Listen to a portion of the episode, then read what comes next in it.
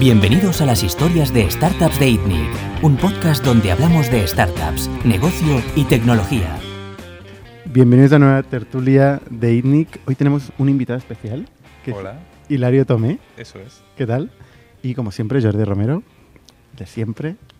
Y yo soy Bernard Farrero, para los que no me conozcan. Bueno, em, estamos un jueves más en, en las tertulias. Hoy hemos pillado a Hilario. Te hemos avisado con mucha antelación. 30 segundos. Como podéis ver, no teníamos ni micros para todos. Hilario, em, de hecho, estudió con nosotros. Eso es, eso es. Deberíamos conocernos. Deberíamos conocernos. Es que... en aulas diferentes. Tú en la de los robots. Eso es. Y yo en la de las birras. Y creo que tampoco frecuentábamos mucho las clases nosotros, entonces, Por eso, por eso. Pero bueno, había una planta donde está el futbolín, eh, sí. que ahí estábamos. Yo Bueno. te vi ahí alguna vez. Yo estaba sobre todo en el casal de asociaciones que había delante de... ¿Sabes que había un sitio que se llama Omega? Que era un edificio Ujú, donde había sí. asociaciones... Ujú. Pues ahí montamos una pequeña asociación de robótica. O sea, ya, ya de ahí entonces con Sí, la me robótica. acuerdo. Había una competición de robots Sí, que iba la gente luchaban a con- sumo. Eso es lo que Exacto. hacíamos Guapísima. nosotros. Vale. Bueno, yo me lo pasaba bien. Yo me lo pasaba bien porque se Nosotros des- también, se no. destrozaban. Eso se- está- se- pero iban ahí como en el Honestamente cuchillo, ¿eh? estaba O sea, muy chulo. Estaba sí, muy chulo porque era una forma de, de incentivar un poco la robótica Sí, y, sí. y era un caso de uso, pues no, que cómo incentivar la robótica, pues ponemos un caso práctico divertido que tenga engagement, lo montamos y para adelante. En otras universidades hacen raves, hacen fiestas locuras. Aquí eran robots eh, cuchillándose en una plaza. También, también. Literalmente. Y una, y una buena pasta que te dabas y ganabas. ¿Sí? Sí, sí. Yo solo miraba desde el lado. No, no, no, no, no. no. La, la universidad, la facultad nos daba un presupuesto para Ok. por una escala de premios e incentivar un poquito. ¿Cuánto ganaba ga- el premio número Pues en aquel momento a lo mejor eran 3.000 euros, algo así. O sea, era... bueno, Después de lo que ganaste tú en eh, DARPA. Sí, es verdad. Bueno, como universitario, 3.000 euros no sobran, ¿eh? Eso es, ¿eh? Bueno, nunca sobran. Cierto, ¿Y, cierto. Y, y tú ganaste alguna? Yo los organizaba, entonces sea, no, no. participaba.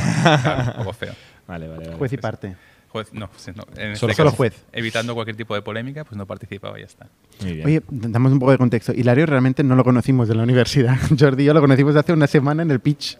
eh, ¿no? Y pitchaste eh, un proyecto que era, era un robot, Eso ¿no? es. Eso es. Un robot perro, Es un robot perro. en forma de perro. Eso es. Pero lo- el mensaje no es que sea un perro, el, el mensaje es que es- estamos haciendo un robot con la capacidad de ir en cualquier entorno donde tú podrías ir. Nuestra proposición para solventar este problema es ponerle cuatro patas al robot. Entonces, hay unas escaleras, el robot sube unas escaleras. Imagínate, ¿qué tendría que hacer una rumba para que subiera de un piso a otro? Y dando botes, ¿no? No, no se puede. Entonces, con cuatro patas, un robot puede ir básicamente a todos los sitios donde una persona pueda ir. Si algo está construido para una persona, para que trabaje una persona en ello, un robot también puede trabajar en ello con nuestra solución. Menos un matiz que te he hecho antes, que es abrir puertas. Vale. Esto está más jodido para un perro. Obviamente habréis oído hablar de nuestra competencia, que es impresionante lo que hacen. Lo que hacen. Ellos más, más son los pioneros. Boston Dynamics, Boston Dynamics. que tiene vídeos donde abren puertas. Puertas. y Entonces- acojona. No, ¿por, qué, por qué acojona? Ese es, Bueno, ese es el acojona. Hay ese que es el poner el, problema. pestillo más arriba.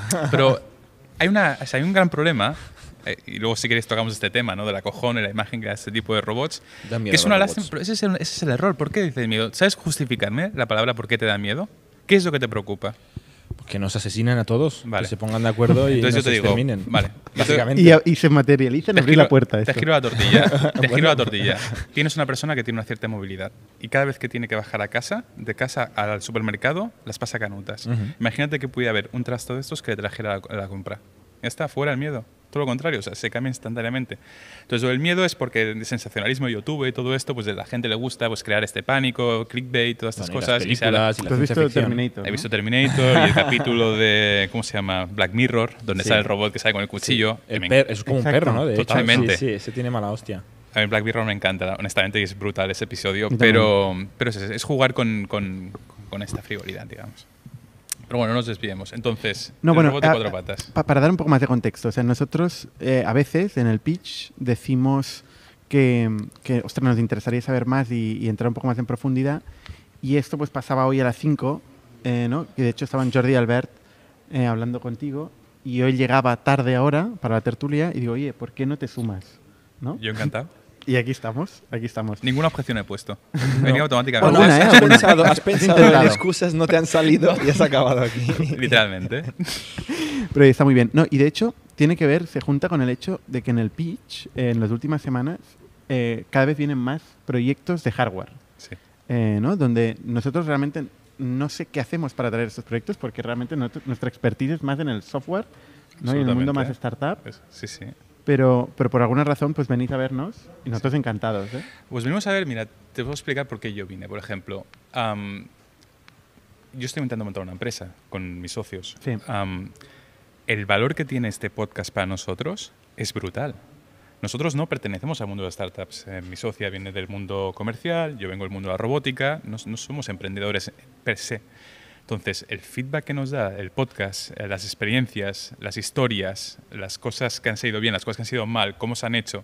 Estaba escuchando el otro día el de Silence, el de, de las motos, ¿no? que me pareció impresionante. ¿no? Impresionante. Am, los nuevos para- por ejemplo, hay una cosa que yo estoy totalmente en contra, que es la externalización. Totalmente en contra. Creo que si tienes un producto tecnológico, el valor tiene que dar en la empresa, que es, bueno, ese es tu valor, ¿no? En cambio, ellos consiguieron hacerlo todo con externalización.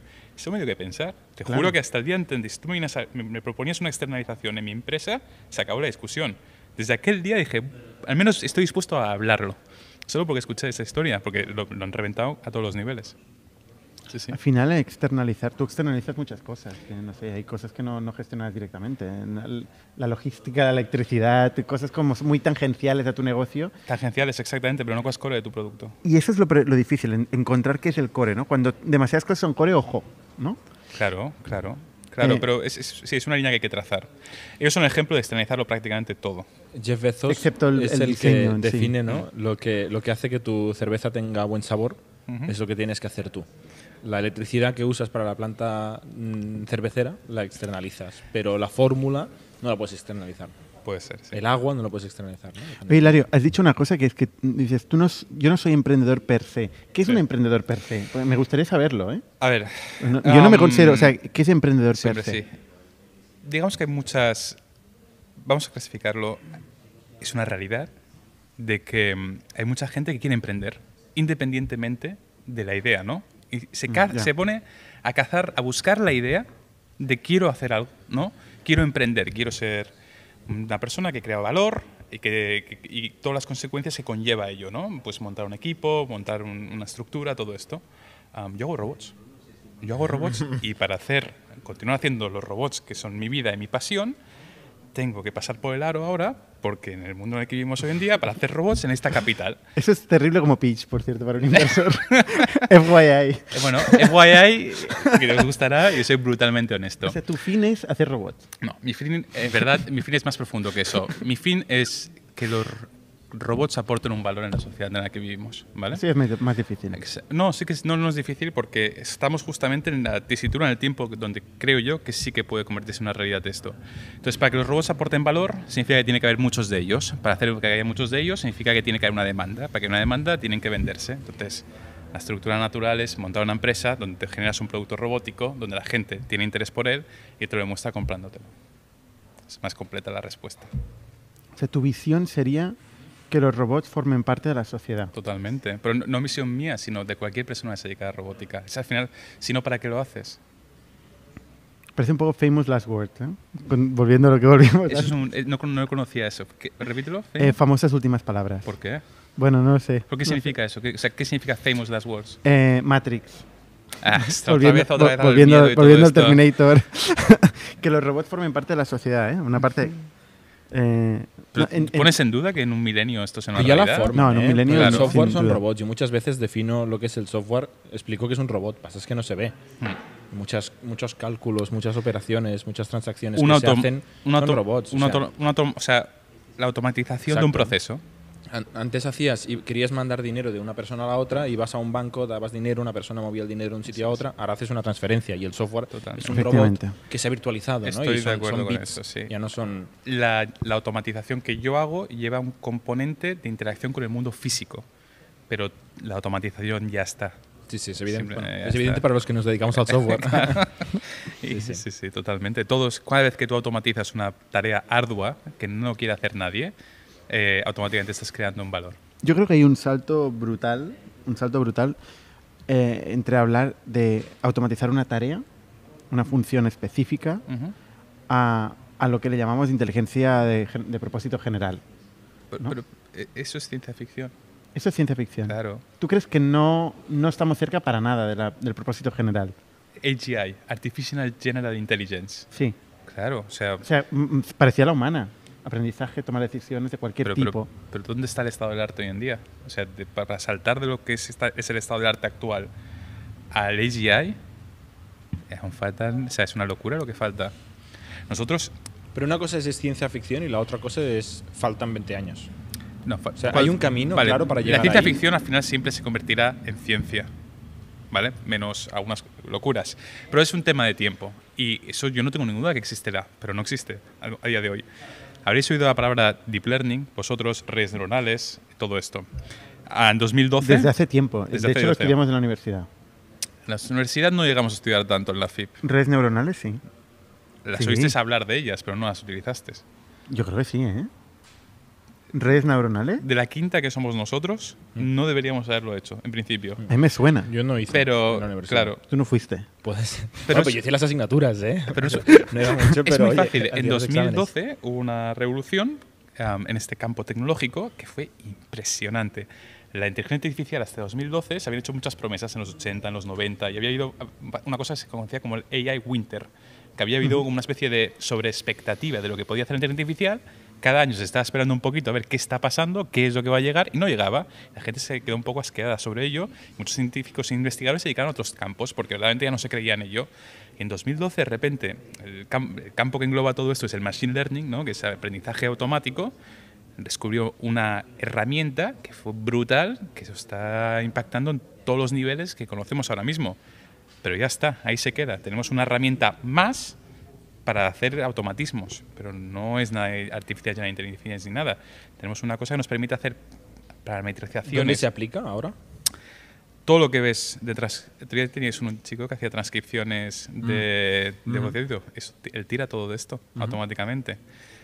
Cualquier cosa que implique. Desde hace una semana antes era la API de Google. que- bueno, Google por dentro tiene esto. Eh, aprendizaje, o sea, reconocimiento de imágenes. Toda la gente que se dedicaba antes de 2012 a reconocimiento de imágenes quedó deprecada en menos de una década. Todo ha quedado deprecado. Porque no hay nada que se, apre- que se acerque ni de broma al rendimiento y la calidad que tiene la misma tarea ejecutada con una técnica clásica o una técnica de ¿Y aprendizaje. esto qué es? ¿Es un paper que cambia el mundo? ¿Es un, No. ¿es un lenguaje de programación? En absoluto. ¿Es un qué es? Es absoluto. Mira, ¿Qué pasa en am, 2012 concretamente? Tú piensas en, en, en una red neuronal, no son más que tuerquecitas. Tuerquecitas. Tú puedes tener 100, 1000 tuerquecitas, 2000 tuerquecitas, que según cómo las gires, esas tuerquecitas, puedes hacer una cosa, puedes hacer otra. Resulta que para No me conseguir muy carreras. clara la analogía, ¿eh? Vale, O sea, tú tienes. todos son ah, tuerquecitas. no, tú tienes, una ¿No? tabla, tú tienes una tabla de mezclas, ¿no? Una y tienes como como está esta de sí, sonido. vale. Y tú, para conseguir un efecto, pues tienes que ir moviendo un poco las. Sí, las- ajustas. los- tienes que ir ajustando estas tuerquecitas. variables. Tal cual, variables. Am, en las redes neuronales resulta de que no llegaban a cumplir las expectativas de lo que se quería hacer con ellas porque no había suficientes variables. Eran redes neuronales que a lo mejor tenían 10.000, 100.000 variables, como mucho. Vale. Y eso se hacía porque para configurar todas estas variables tú necesitas ordenadores, cómputo, ¿no? Perdona, ¿eh? para entenderlo, Mm. porque me cuesta un poco. Eh, volvamos al caso de reconocimiento de imagen, ¿no? Los iPhones y los Androids, si subes una foto, te dice esto es un perro. Voy, voy para allá, voy para allá, voy para allá. Vale, vale. Ahora voy para allá. Entonces, vamos explícitamente a ese ejemplo. Vale. Una Las imagen. variables y las una imagen. Son Mm. píxeles. Sí, Tú tienes un pic- una cámara de 1024 Sí. por 1024. Sí. Vale. Entonces, lo que hay un es. megapíxel, ¿no? Exactamente. Entonces, tú lo que tienes es.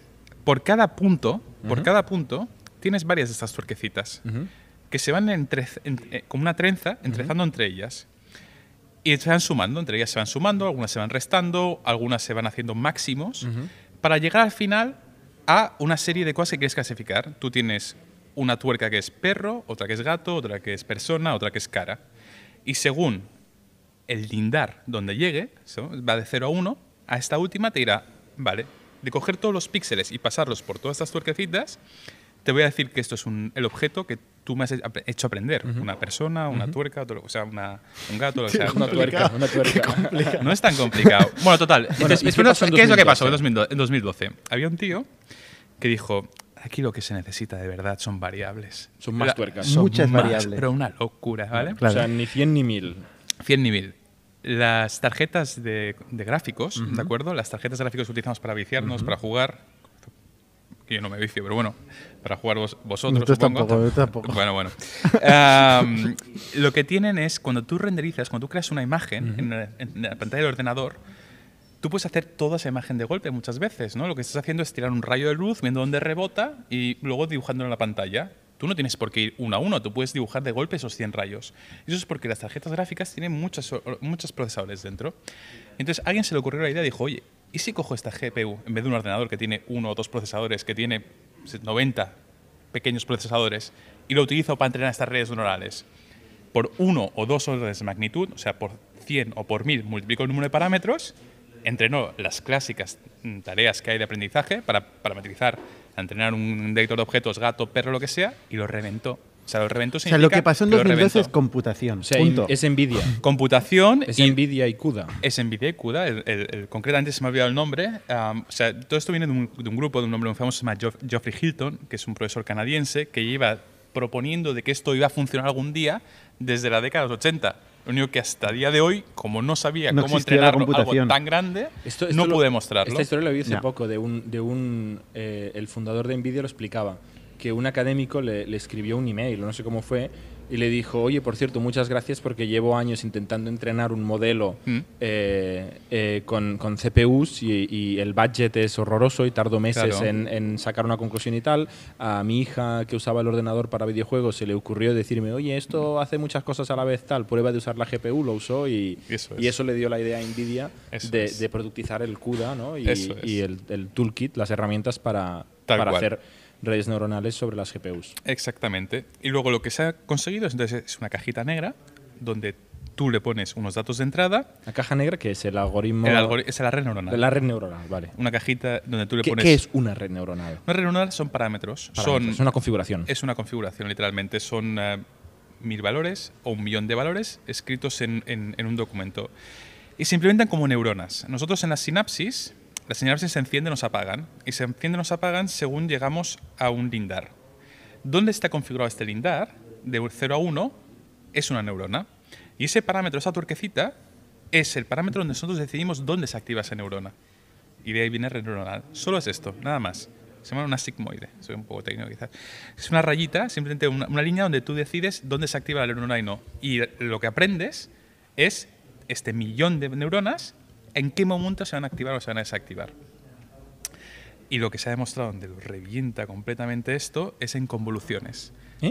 Convoluciones. Neuronas hay muchos tipos. Nuestros ojos, nuestro sistema visual, Sí. tiene un tipo de neurona que lo que hace es mirar varios píxeles a la vez en un entorno y hacer un pequeño resumen de lo que ve.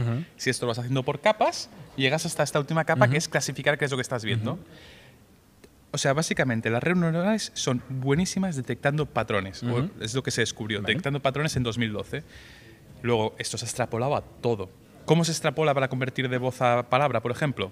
¿Habéis visto alguna vez en, el- en la minicadena cuando, escu- cuando escuchas una canción que salen unas barritas, no? Hay una cosa que es, es un espectrograma, donde se ven las frecuencias de, de la, de la voz. ¿Vale? Coges, lo conviertes en una imagen, ese espectrograma, trabajas con los... pues lo mismo que se hacía para imágenes, ¿eh? Sobre esa imagen sintética que te has inventado tú con un espectrograma y lo traduces a palabras. Y así con mil cosas más. Al final es una evolución eh, tecnológica en un ámbito del hardware que enablea, permite, facilita eh, una revolución en otros ámbitos, ¿no? Claro. en, en cualquier otro ámbito, ¿no? Totalmente. Y luego, Cómo está todo conectado. Sí, y luego... Sí, sí, sí. sí. Y, y cómo cuando planteamos la innovación a veces tenemos que mirar eh, lejos de, de lo, de lo que inmediatamente estamos haciendo, ¿no? Porque igual una innovación en, en la- en el procesador eh, lo puedo aplicar en mi estudio de análisis de sonido eh, ¿no? y utilizar estas, no sé, estas redes neuronales como herramienta para, para identificar lo que antes hacía de otra manera, con otra estrategia, ¿no? Totalmente, pero son ciclos largos, ¿eh? O Son ciclos ci- largos. Son ciclos largos. O sea, el pobre, o sea, el gran hombre este, pobre, digo, pobre hombre, no, al revés. Geoffrey Hilton estuvo tres décadas para conseguir que esto funcionara. Lo único que se ha popularizado tanto ahora, que esos ciclos han reducido ba- bastante más. Pero lo que funciona ahora, siempre en temas de Machine Learning, es hay muchas disciplinas que se han machacado ya y que se ha demostrado su aplicabilidad. Entonces, lo que tú coges es una de esas cosas que se ha demostrado que funciona perfectamente y iteras un poquito encima, haces algo incremental, no empiezas algo de cero. Y ahí sí que se permite tener en, en tiempos relativamente cortos, meses, medio año, un año, pues tener un producto nuevo basado en algo que, te- que requiere inteligencia artificial, entre comillas, o aprendizaje, machine learning, que eso prefiero decirlo yo.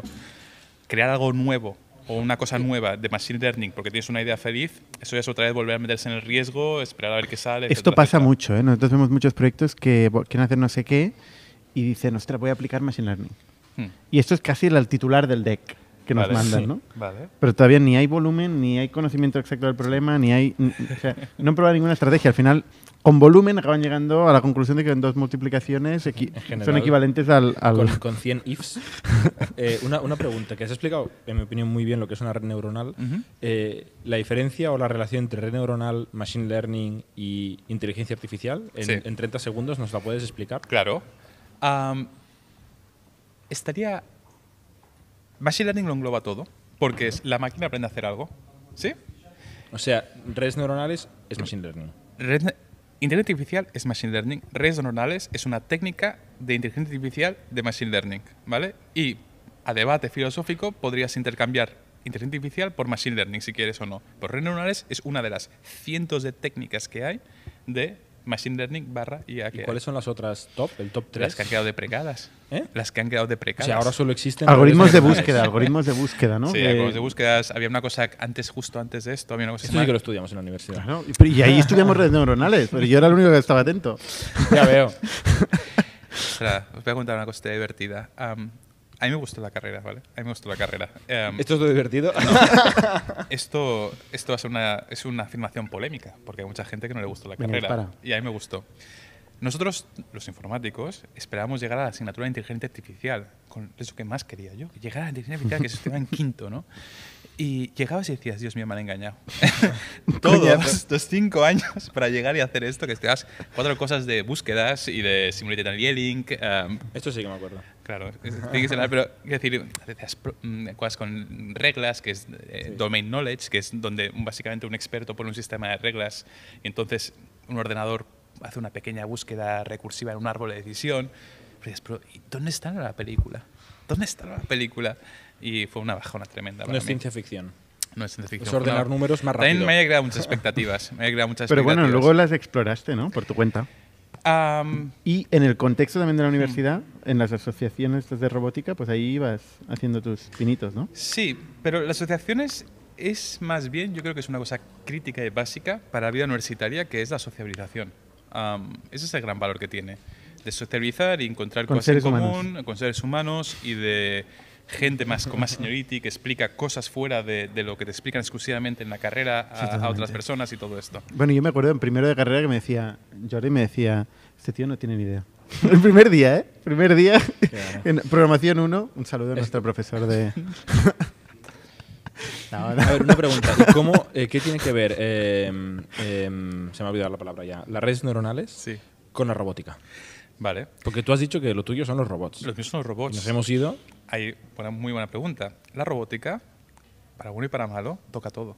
En robótica tienes mecánica, tienes electrónica, dentro de la robótica tienes matemáticas, tienes física, tienes percepción, que es entender lo que hace el robot a través de las cámaras. Para que un robot trabaje en un entorno, tienen que entender un poquito lo que hay alrededor suyo. Am, había un campo entero que se llama visión por computador y que aún existe. Esto lo que hace es detectar, por ejemplo, que tenemos una persona delante nuestro, vosotros, ah, lo que es una silla, y tomar decisiones. Igual que para tener un sistema de vigilancia que mira a personas a través de una cámara con aprendizaje profundo, este mismo sistema sirve para que el robot también detecte personas y, eh, trabaje, o sea, y tome una decisión acorde.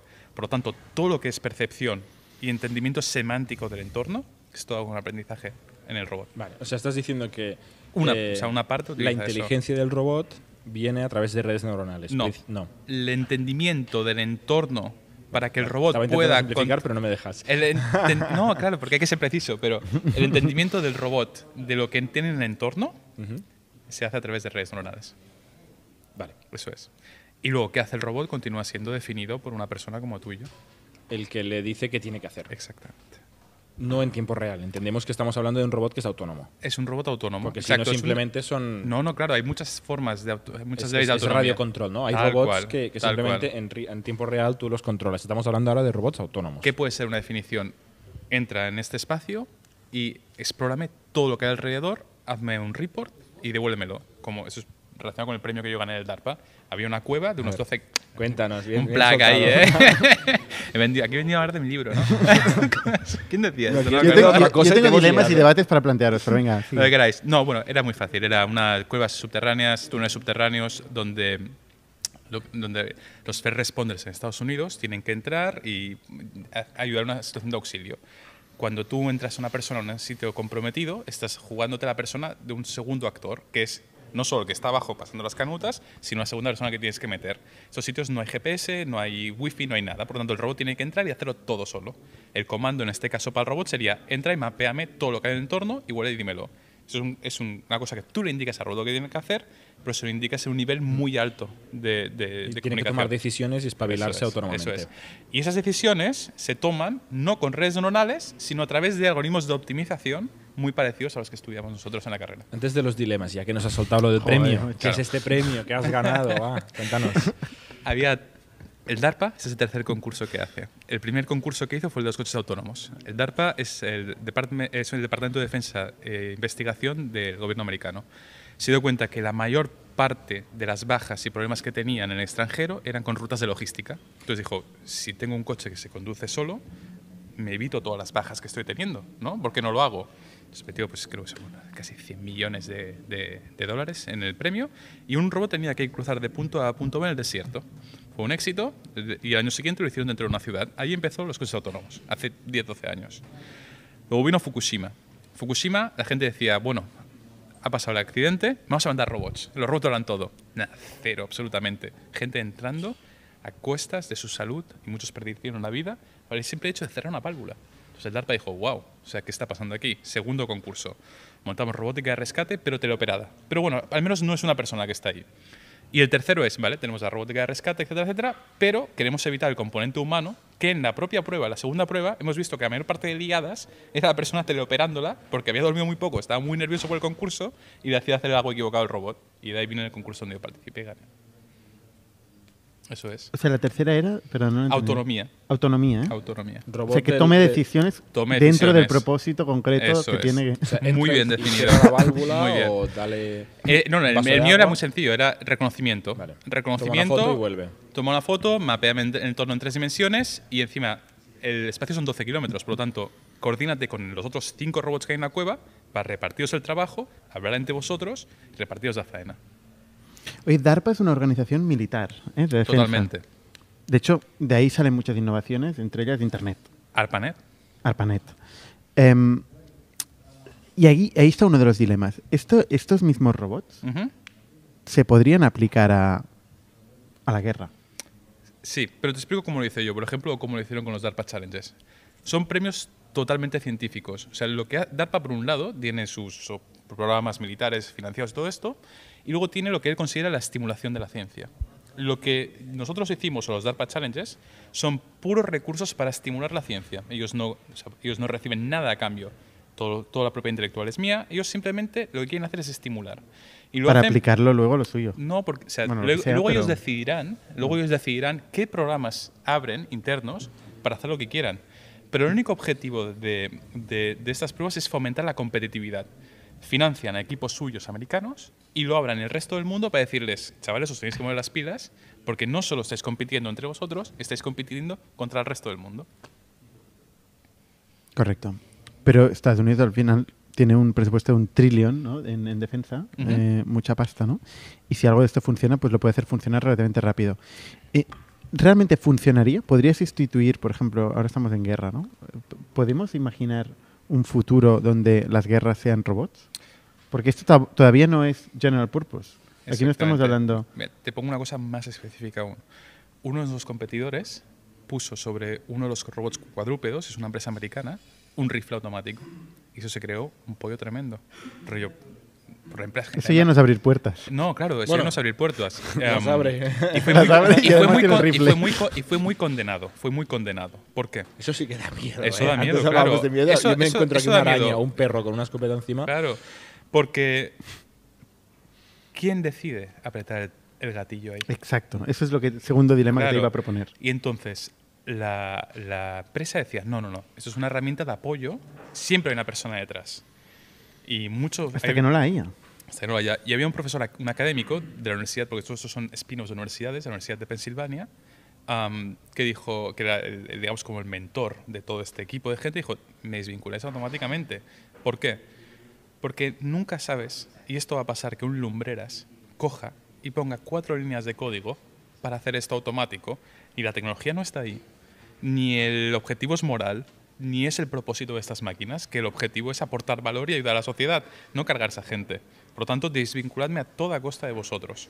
Y ese es el problema, que una, la tecnología no está ahí, aunque lo, estiera, aunque lo estuviera sería inmoral y puede dar pie a que lumbreras puedan cometer errores de este tipo.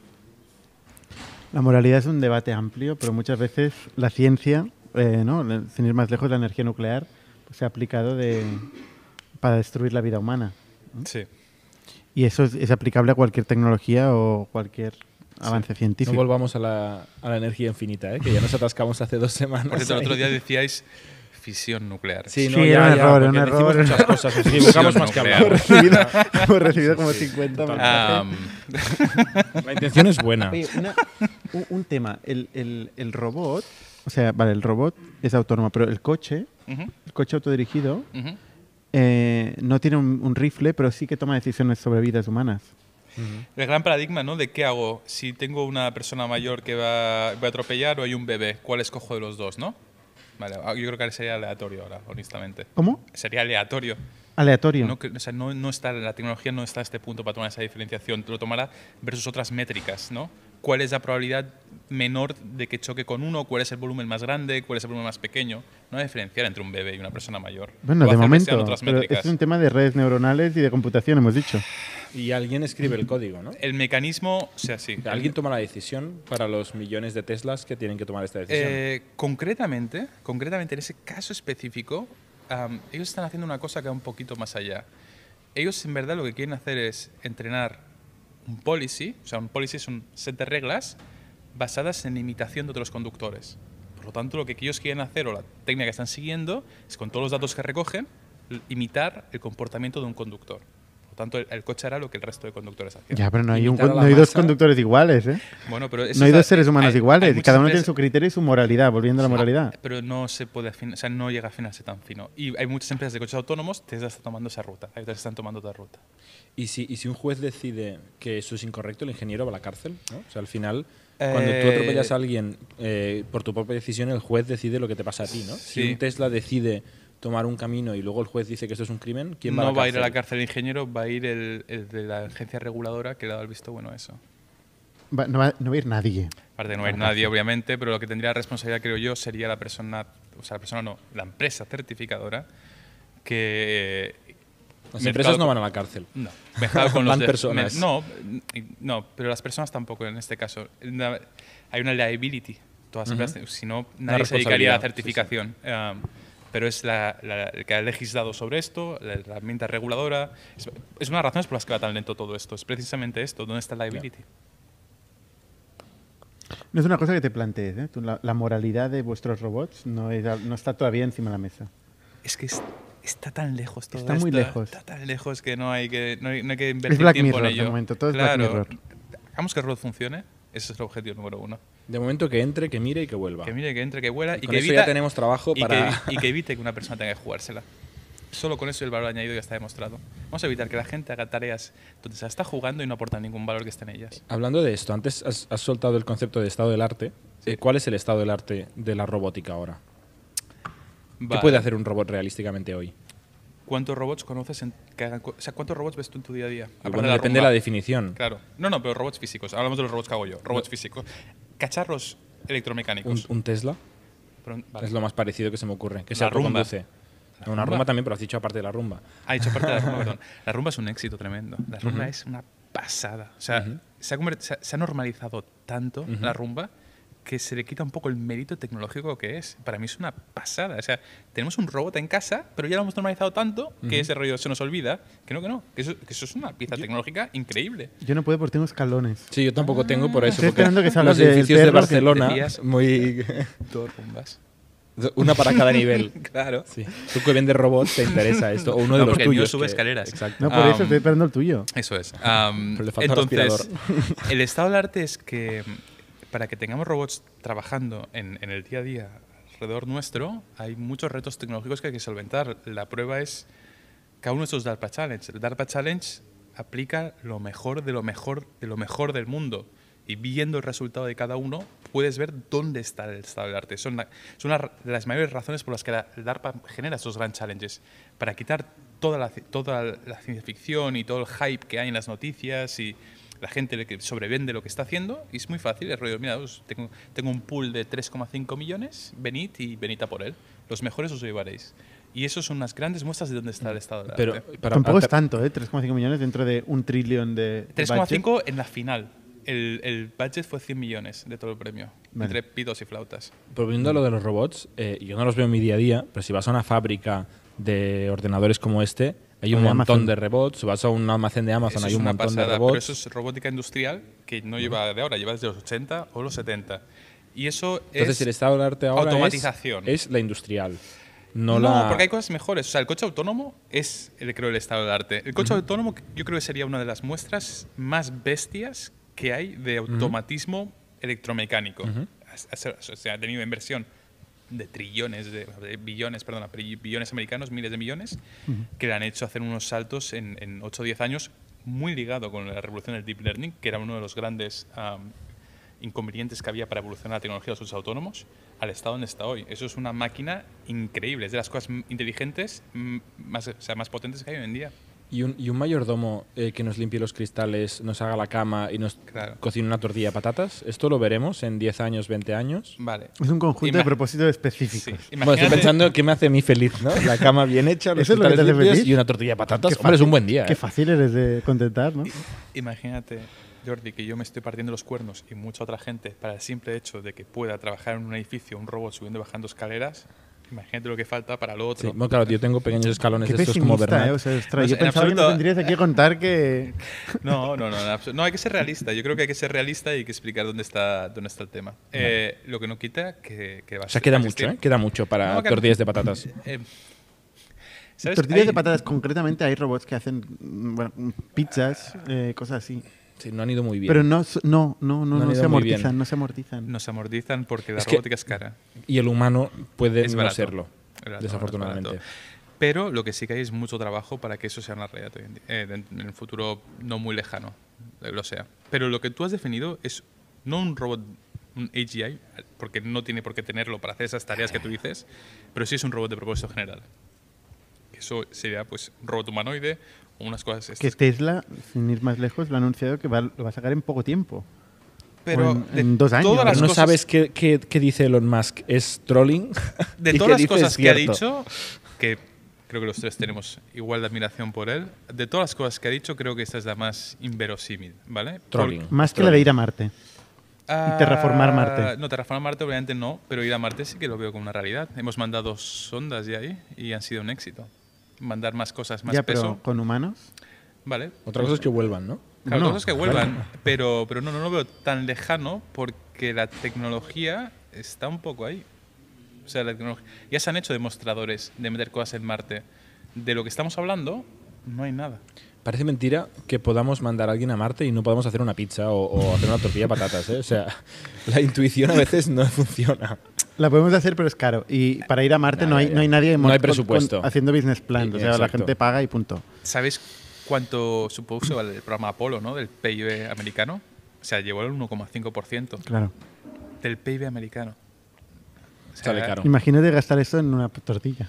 Te garantizo que si hacemos España. eso, la tortilla la tendrás. Te lo garantizo.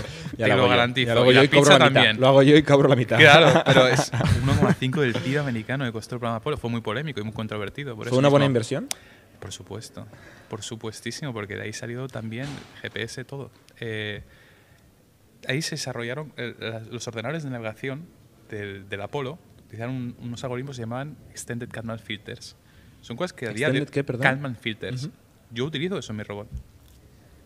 Por eso, sí, sí, todo. ¿Y Todo- eso es eh, conocimiento público? ¿Está todo es patentado? público, todo, es público. Todo es público. La NASA trabaja para el bien de la humanidad. En principio no tiene intenciones de mm, gridis. Todo lo que hace lo publica. Ujú. Bueno, es- Patenta alguna cosa, pero en principio el objetivo de la NASA es evolucionar la humanidad. Ujú. Oye, una cosa. Hay mucha gente que quiere emprender eh, y seguramente habrá gente que, se- que quiere emprender en hardware. ¿no? Y se plantea, oye, ¿cómo, cómo empiezo? ¿no? Porque hay mucha gente que en Europa se- está muy de moda innovar en centros de innovación, en Ujú. sitios estos de, del gobierno o de que el gobierno mete pasta y, trabajan con muy lejos del mercado, podríamos decir. ¿no? Pero, ¿cómo se empieza una startup de hardware en casa? Vale, una latización primero. Cuando se habla de startups de hardware, hardware, hardware, hardware También las hay. las hay, hard- de, de hardware, hay que matizar. Estás vendiendo un producto que su valor es simplemente el dispositivo físico, por ejemplo, una bicicleta eléctrica o los patinetes o, o algo de este estilo, ¿no? no, no- es el mecanismo, es, es el producto físico lo que estás vendiendo o algo como lo mío. Yo tengo que hacer un robot porque no tengo otra opción. El valor del producto que estoy haciendo yo es software. Es todo lo que hace que esos 30 kilos de metal hagan lo que tienen que hacer. Como no hay cosas en el mercado, yo tengo que fabricarlo. Si tuviera la opción de comprarlo ya hecho, a un precio razonable, lo haría. Pero, ok, pero no Vale. cambia. Porque al final, si tú eres, eh, ¿cómo se llama esto? Pelotón, también me puedes contar que no, eres- no eres una empresa de hardware, pero tienes el problema de una empresa de hardware. Aunque tú ven- vendas fitness y Eso es. Eso tienes es. que hacer hardware, fabricarlo, hacerlo a escala. mm, Eso es la- la y esos son problemas que son diferentes a la startup de e-commerce, de software as a service, de otro tipo de negocios. 100% de acuerdo. Y esta es la continuación de la respuesta. ¿Cómo lo haces? Vale. Yo estuve 10 años trabajando antes en una empresa, también con mucha financiación pública, que hacía cosas que iban en estas líneas, ¿no? Investigación de robótica muy compleja, etcétera, etcétera. Humanoides. De- ¿eh? humanoides, concretamente, robots humanoides. Puedo decir que nosotros somos la única empresa en el mundo, creo que ha vendido robots humanoides. Literalmente, vendimos más de 12 de ellos. Ah, en el mundo. en Es el una mundo. afirmación contundente. ¿eh? Sí, sí. No, había hay una. Hay- hay Honda, o tenía, cuatro. Honda tenía No un- los vendía los, los Asimos. ¿No? As- Asimo, Nadie vendía robots humanoides, solo vosotros aquí en Barcelona. Kawada, a través de un programa go- gubernamental, vendía HRP2, que es otro robot humanoide que hicieron dentro de un marco de investigación en el Japón. Pero es otro rollo. Robots humanoides que tú puedas coger y comprar en el basket y que te llegue a tu laboratorio, muy poquitos. ¿Y qué hace ese robot? Investigación. Nosotros ofrecíamos plataformas. el robot no investiga, el robot hace- anda. Investigación. y- Ah, no, camina- caminaba, cogía objetos, Vale. te daba una, una plataforma donde validar tu investigación. Vale. Entonces, tienes que haber pasado por uno de estos porque nadie, o sea, nadie filantrópicamente te va a dar dinero para que tú aprendas a hacer todas estas cosas necesarias para montar algo así. O lo haces a través de la universidad, o lo haces a través de una empresa como la que yo trabajaba, que recibía financiamiento público, pero aquí hay un gran, gran bagaje que tienes que aprender. Y una vez te consideras un experto en la materia y tienes una idea que crees que puedes explotar, entonces puedes decir, o sea, ir a la universidad, o montar tu propia empresa, o hacer algo parecido. Pero empezar de cero es muy complicado. Requiere muchísimos años y muchísimo trabajo. Pero por la barrera de conocimiento. Barrera de conocimiento. Exactamente. Pero luego, eh, para pasar a tener un prototipo, Sí. Claro. ¿cuánto tiempo lleváis en eso? En- haciendo el robot que estamos haciendo ahora, llevamos diseñando físicamente el robot, haremos casi un año ahora. Ah, bueno, nada. Casi un año. O nada, es un año, ¿eh? No ¿Y lo fabricáis todo desde cero? No ¿O todo. compráis piezas y las juntáis? Eh, los ordenadores, por ejemplo, los compramos. ¿Sí? No, en el robot, digo. Ese, los ordenadores del Tiene un robot. o sea, el chip del. el- el- Tiene tres ordenadores el robot. Tres ordenadores como los que compramos vosotros mismos. Y esto es como una Raspberry Pi, para, ya sé para tontos, ¿eh? pero Es- como una especie de Raspberry Pi pequeñita. en esteroides, compramos tres de estas. El, el robot está compuesto de piezas de aluminio. Mandamos a un taller a fabricar las piezas de O sea, aluminio. las diseñáis y se fabrican. Llegan a nuestro taller. Las placas electrónicas del robot las diseñamos. Hay infinitos proveedores que te fabrican tu placa electrónica y te la soldan. Llega al taller y nosotros hacemos un Lego. Lo ensamblamos todo. Y cruzamos los dedos para que funcione. Pero no Y de compráis. momento funciona una pierna. Funciona la pierna, que no os enseño el vídeo aún, que os enseñaré después. Sí, sí. Exactamente, ahora os enseñaré. Es, la- es incremental todo esto. Tú no te pones, cada, cada robot de estos, hacer un prototipo se pueden ir fácilmente 50, 60 mil euros. Tú no puedes coger de golpe y hacerlo todo. Tú lo haces incremental. Nosotros diseñamos primero el actuador. El actuador es un elemento que tiene un motor, una caja de cambios, eh, una placa electrónica, lo validas. Luego fabricas una pierna, la, revientas, lo validas completamente. Luego fabricas el cuerpo, metes todo, miras que todo funciona, que todo to- eléctricamente todo, todo no explota, digamos. Luego mandas a fabricar todos los componentes de golpe y ensamblas el primer robot. Es Money intensive. De ahí que me metí en el DARPA para sacar el premio y financiar este proyecto. Con el DARPA no solo conseguíamos el dinero para financiar el proyecto, ¿Cuánto dinero da para el ganador, has dicho? 750.000 euros en el premio, dólares en el premio final y 150.000 en un premio intermedio que gane. Pero estuviste un buen tiempo ahí. Dos años. Dos años. Dos años. Sí, sí. A toda castaña, sin parar. Que Pero- sale, o sea, no está mal como, Sí, como sí. remuneración Si ganas- de dos si años. ganas, Si sale ganas, muy bien. Es, sí, es- ganas. es una, Ostras. Es una forma muy arriesgada de financiar una startup. O sea, Sí, y no la recomendamos. Arriesgada. confianza muy buena en ti mismo de saber que puedes ganar. Y tú, tú la tenías la confianza en ti mismo, ¿eh? Nunca dudé. Cero. Es broma. No, bueno, Eso está algún, muy bien. algún día de debilidad tuve, pero, pero pocos. Eh, y la gracia del DARPA es que este software de autonomía que nosotros queremos y necesitábamos para montar el robot que queríamos montar era exactamente lo que necesitábamos para nosotros. Entonces, sí, el DARPA era desarrollar el software que teníamos que hacer sí o sí. El reconocimiento y el premio. No había ninguna opción a no participar. Y tan pronto me di cuenta, dejé el trabajo y me apunté a esto. Sí, sí. Durante un tiempo te aguantaste solo. Eh, mi socia fue la que financió, ella es la primera inversora, es la que financió, básicamente la que, la que pagó las cenas y todo. Tu coste de vida durante este periodo. Literalmente, sí, sí. Sí, sí. Y, y- y algún día de esos de, de- de duda de si iba a ganar o no, pues Uno también de el esos apo- raros días, raros días, pues el, apoyo, emocional, ¿eh? psicológico. Qué importante es. Es brutal, Sí. brutal este apoyo. Oye, vamos, vamos a las preguntas que, que realmente normalmente en los últimos 15 minutos ¿Te, atendemos qué te parece la de Cristian García que nos dice, creo que quería ponerlo en otro sitio, dice queso fresco, una Filadelfia, galleta. Igual tiene que ver con la tortilla de la que hablamos. No porque ha sido antes. Vale, eh, no, la primera pregunta de Christian Cameli es ¿cómo es la transición de montar un equipo de marketing de generalista a especialista? Esta creo que es para vosotros. si no es un favor. Eh, ¿Cuáles son los mayores retos en buscar, atraer y retener talento en esta área según cada etapa? Esto es para ti. Bueno, este, este el, tema del generalista y, especialista es un tema interesante. Es un tema que, que nos planteamos muchas veces eh, en, las, en las compañías cuando crecemos. Yo creo que cualquier compañía tiene que empezar con generalistas. O sea, si tú no eres capaz de entender el ciclo entero de lo que estás haciendo, ¿no? de estoy construyendo un producto, pero quién lo va a consumir, para qué lo utiliza, si tú te pierdes algún matiz de esta cadena, eh, probablemente se va a quedar a medias este proceso. Necesitas tener visibilidad y perspectiva. Pero a medida que creces, va, va siendo difícil tener muchos generalistas con mucha perspectiva y con lo cual con mucha opinión que trabajan ju- conjuntamente. eh, ¿no? Y entonces te ves, te ves forzado a especializar. A mí no me gusta nada especializar. O sea, es una cosa que para mí es un mal necesario, pero desde luego no es mi, mi objetivo. Y, y menos en marketing, te diría, ¿no? Porque Ya. mira, en ventas, eh, en ventas eh, te, te- ves obligado a especializar porque Industrializas un poco más en ventas. necesitas volumen. Necesitas volumen, no tienes tiempo y en corto, en un corto plazo de tiempo necesitas llamar a mucha gente y convencer a mucha gente. A unos les tienes que enseñar una cosa, a otros les tienes que enseñar otra. Te ves forzado a No, especializar. no hay, no sé cómo se dice en español, pero no hay leverage, ¿no? No hay en ventas, si tú vendes con una persona, con 10 personas, para vender mil veces más necesitas 10.000 personas, muchas veces. Hay poca optimización. En cambio, en marketing, tú puedes hacer una campaña, puedes hacer cosas que, que puedes apalancar.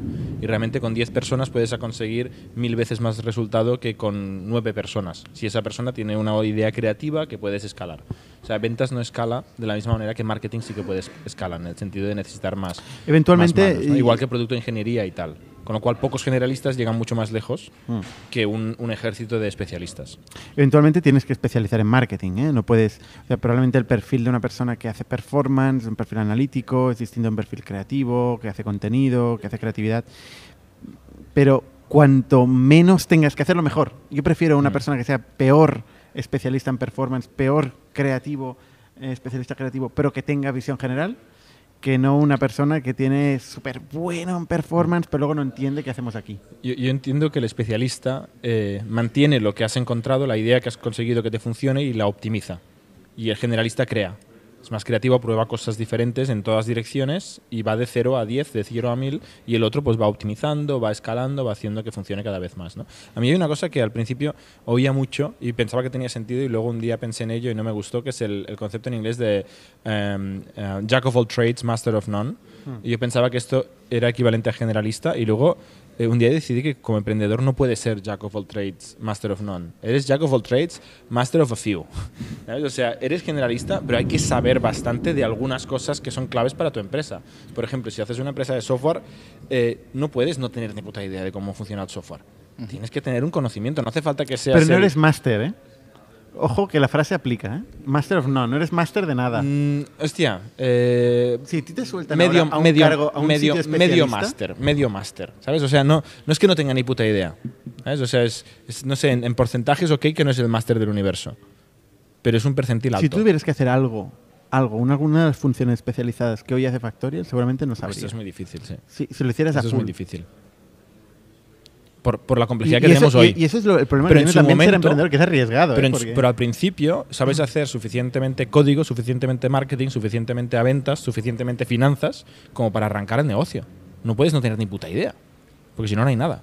Hay una frase en inglés que resume este dilema, que es em, ¿qué es más importante? ¿Doing the things right or doing the right things? ¿No? Ujú. ¿Qué es más importante? ¿Elegir las cosas buenas a hacer o hacer las cosas buen, bien? Bien. Hacer las cosas bien, ¿no? Entonces, claro, las grandes empresas en general, el mundo, el mercado, todo está centrado en hacer las cosas bien, ¿no? Experiencia, conocimiento, eso tiene que ver con hacer las cosas bien. Pero hacer las cosas adecuadas, igual no hace falta tanto conocimiento, igual hay que elegir, hay que tomar una convicción. Una convicción fuerte, eh, con sentido crítico, eh, a veces individual, sin muchas capacidades, sin muchos equipos, pero que te hacen elegir un camino concreto Mm. y que al final este camino puede tener éxito o no. Normalmente no. Esto lo habréis vivido vosotros también muchísimo, pero aunque tengas un especialista, a mí, a mi opinión, lo importante es que aún así esté dispuesto a mojarse, barrarse y hacer lo que haga falta para sacar un proyecto hacia adelante. Entonces, puede ser un generalista, pero la actitud también es muy importante de hacer lo que se tenga que hacer. Y no, Como, como un Totalmente. señor de robots haciendo fundraising, por ejemplo, ¿no? yo no lo estoy haciendo. Bueno, no estás solo, no estás solo. Yo estoy aquí a título de fan del podcast, no fundraising. Yo creo que Cristian está contestado ya, ¿eh? Sí, Que venga, pues va- por las ramas. vamos al siguiente, va. Eh, ¿Quieres leer tú? Jordi? Venga. Venga. Eh, José Balandin eh, dice: Hola, ¿qué motiva a un emprendedor a diluirse en su empresa? Sí, di- dicho así, nada, ¿no?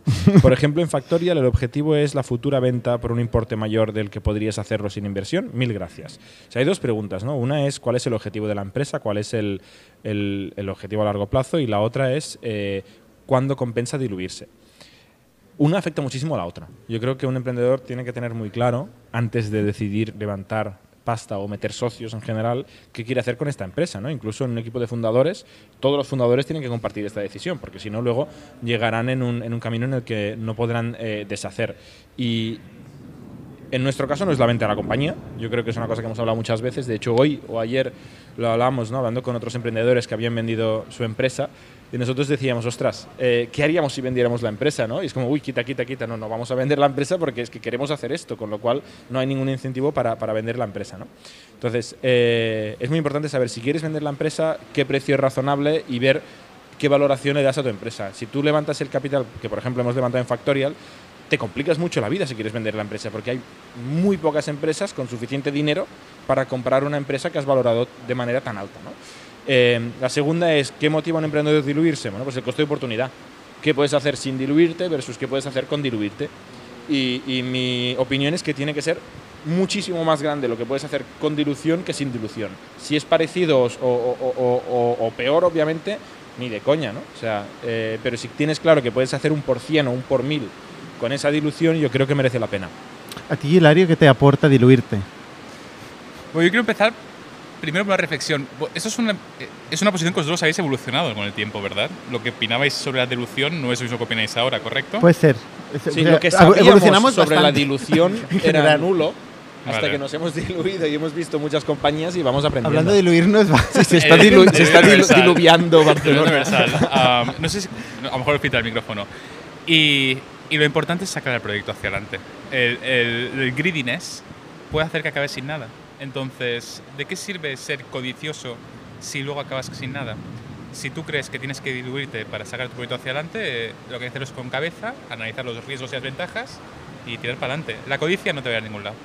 ¿Sabes qué ha evolucionado? O sea, eh, lo que ha cambiado bastante en este, en este sentido es la, el miedo al- a la pérdida de control. O sea, sí que cuando empezamos nos daba mucho miedo el compartir el control y poco a poco hemos visto que el control en realidad tiene más que ver con tu capacidad de liderar, ¿no? No Que- son los inversores los que- primeros que, quieren, que, con- que confían en vosotros y en vuestra opinión y en vuestro taraná, que quieren que vosotros controléis la empresa, que sois los creadores, aunque estéis en una posición minoritaria. Bueno, pero hay de todo, ¿eh? O sea, Hay puede todo, haber vale. malos inversores, ¿no? Claro, por eso hay que escoger bien, por eso todo va ligado. Totalmente, sí, sí. Yo creo que hay una cosa que, que no es muy eh, comúnmente aceptado, pero que estoy 100% convencido. Yo no conozco ningún fundador de una empresa startup tecnológica, digamos, mediana o grande, que haya empezado o seguido en ese negocio por el dinero.